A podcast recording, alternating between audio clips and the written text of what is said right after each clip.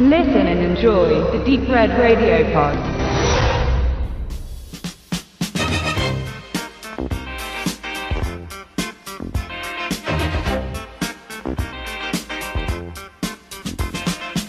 basiert auf wahren Begebenheiten. Dieser Satz schüchterte vor Jahrzehnten auf der Leinwand noch das Publikum ein und forderte auf, das Folgende gefälligst ernst zu nehmen. Mit der Zeit schienen vor allem Hollywood die fiktiven Stoffe auszugehen und mittlerweile steht der Hinweis auf den realen Bezug eines Filmes in jedem zweiten Vor- oder Abspann. Das ist aber auch nicht schlimm, denn das Leben bietet genügend interessante und verfilmenswerte Geschichten. Mit der Wahrheit sollte man es dann aber oft auch nicht so genau nehmen. Auch Amityville Horror von 1979, die Fortsetzungen und das Remake wiesen immer wieder gerne darauf hin, dass die Geschehnisse in einer Gemeinde auf Long Island im US-Bundesstaat New York tatsächlich passiert seien. Und sicher sind die Morde eines Vaters in seiner Familie beweisbare Taten, aber in den Film mischte man jede Menge Spekulation, Spannungsmomente und all das, was man für den zeitgenössischen Horror im Kino so brauchte.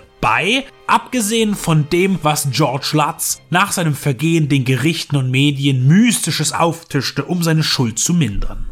Aber auch politische Stoffe wie Ben Afflecks Argo zeigen nur 50% von dem, was wirklich geschah dichten zur dramatischen Gestaltung unter anderem Charaktere hinzu. Beispielsweise hat es den im Film als Legende beschriebenen Produzenten Lester Siegel, gespielt von Alan Arkin, der hier maßgeblich an der Befreiung von US-Botschaftsmitarbeitern in Teheran in den 70er Jahren beteiligt wird, nie gegeben. Er wurde erfunden und John Goodman als Sidekick beiseite gestellt. Man sollte also immer vorsichtig sein, was man nun tatsächlich für wahr hält und was der Drehbuchautor hinzugedichtet hat, um sein Publikum zu packen.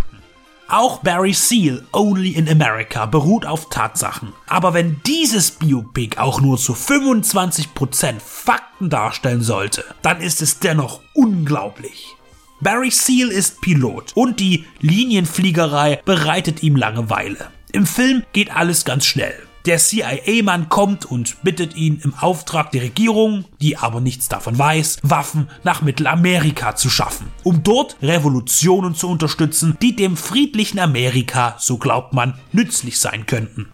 Ein Abenteuer, Prima. Genau das Richtige für den angeödeten Barry. Und dann bezahlen die auch noch so gut. Und noch besser bezahlen die Drogenbarone in den Krisenstaaten, für die er dann unter der Hand tonnenweise Kokain zurücktransportiert. So viel, dass er unter dem Deckmantel des Geheimdienstes ein ganzes Unternehmen gründet für diese illegalen Handelsgeschäfte. Und laut Schätzungen schreibt man ihm zu, Rauschgift im Marktwert zwischen 3 und 5 Milliarden Dollar transferiert zu haben. Natürlich besteht zwischen diesen Zahlen eine Differenz von 2 Milliarden, aber dennoch bleibt das eindrücklich und der Film zeigt ganz anschaulich, wie hoch Barrys Anteil daran war. Hinzu kommt seine Beteiligung der Waffenschieberei. Denn das, was die CIA den Guerillakämpfern gegen den Kommunismus an Material zukommen ließ, landete am Ende auch in den Händen der Kartelle, die sie für ihre weniger ehrenhaften Zwecke einsetzten.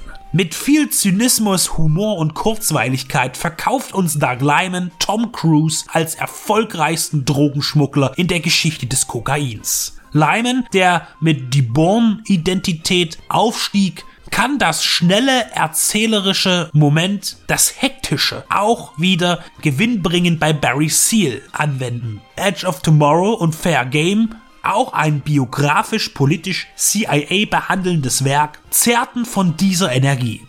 Sein Stil erzeugt eine Dichte, die antreibt, ohne zu implodieren. Wie es manchmal leider bei Scorsese passiert. In Goodfellas oder Wolf of Wall Street, ohne diese Filme schlecht machen zu wollen. Aber nach dem heißen, flotten Aufbau kommt vor allem bei Rise and Fall Stories irgendwann gerne ein Hänger, der bremst. Doug Lyman umgeht dieses Problem beziehungsweise der Autor Gary Spinelli, der bislang nur einen Featurefilm schrieb.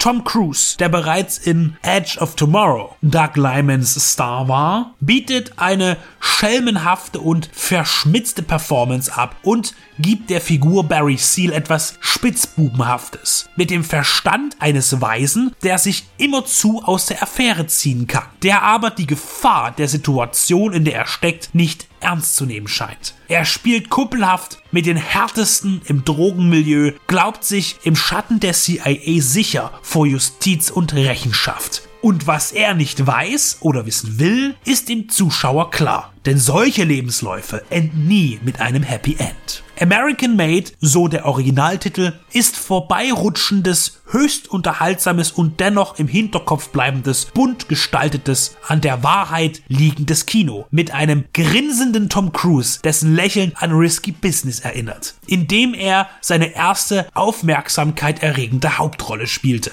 Krimi, Komödie, Biografie, alles ist gut verflochten und poppig verpackt. Da gibt es nichts zu beanstanden. Und wer nicht leichtgläubig sein will und kritisch bleibt, der darf sich dann gerne durch den Dschungel an Informationen zu den Tatsachen wühlen. Aber auch jene werden trotzdem einen lebendigen Film gesehen haben.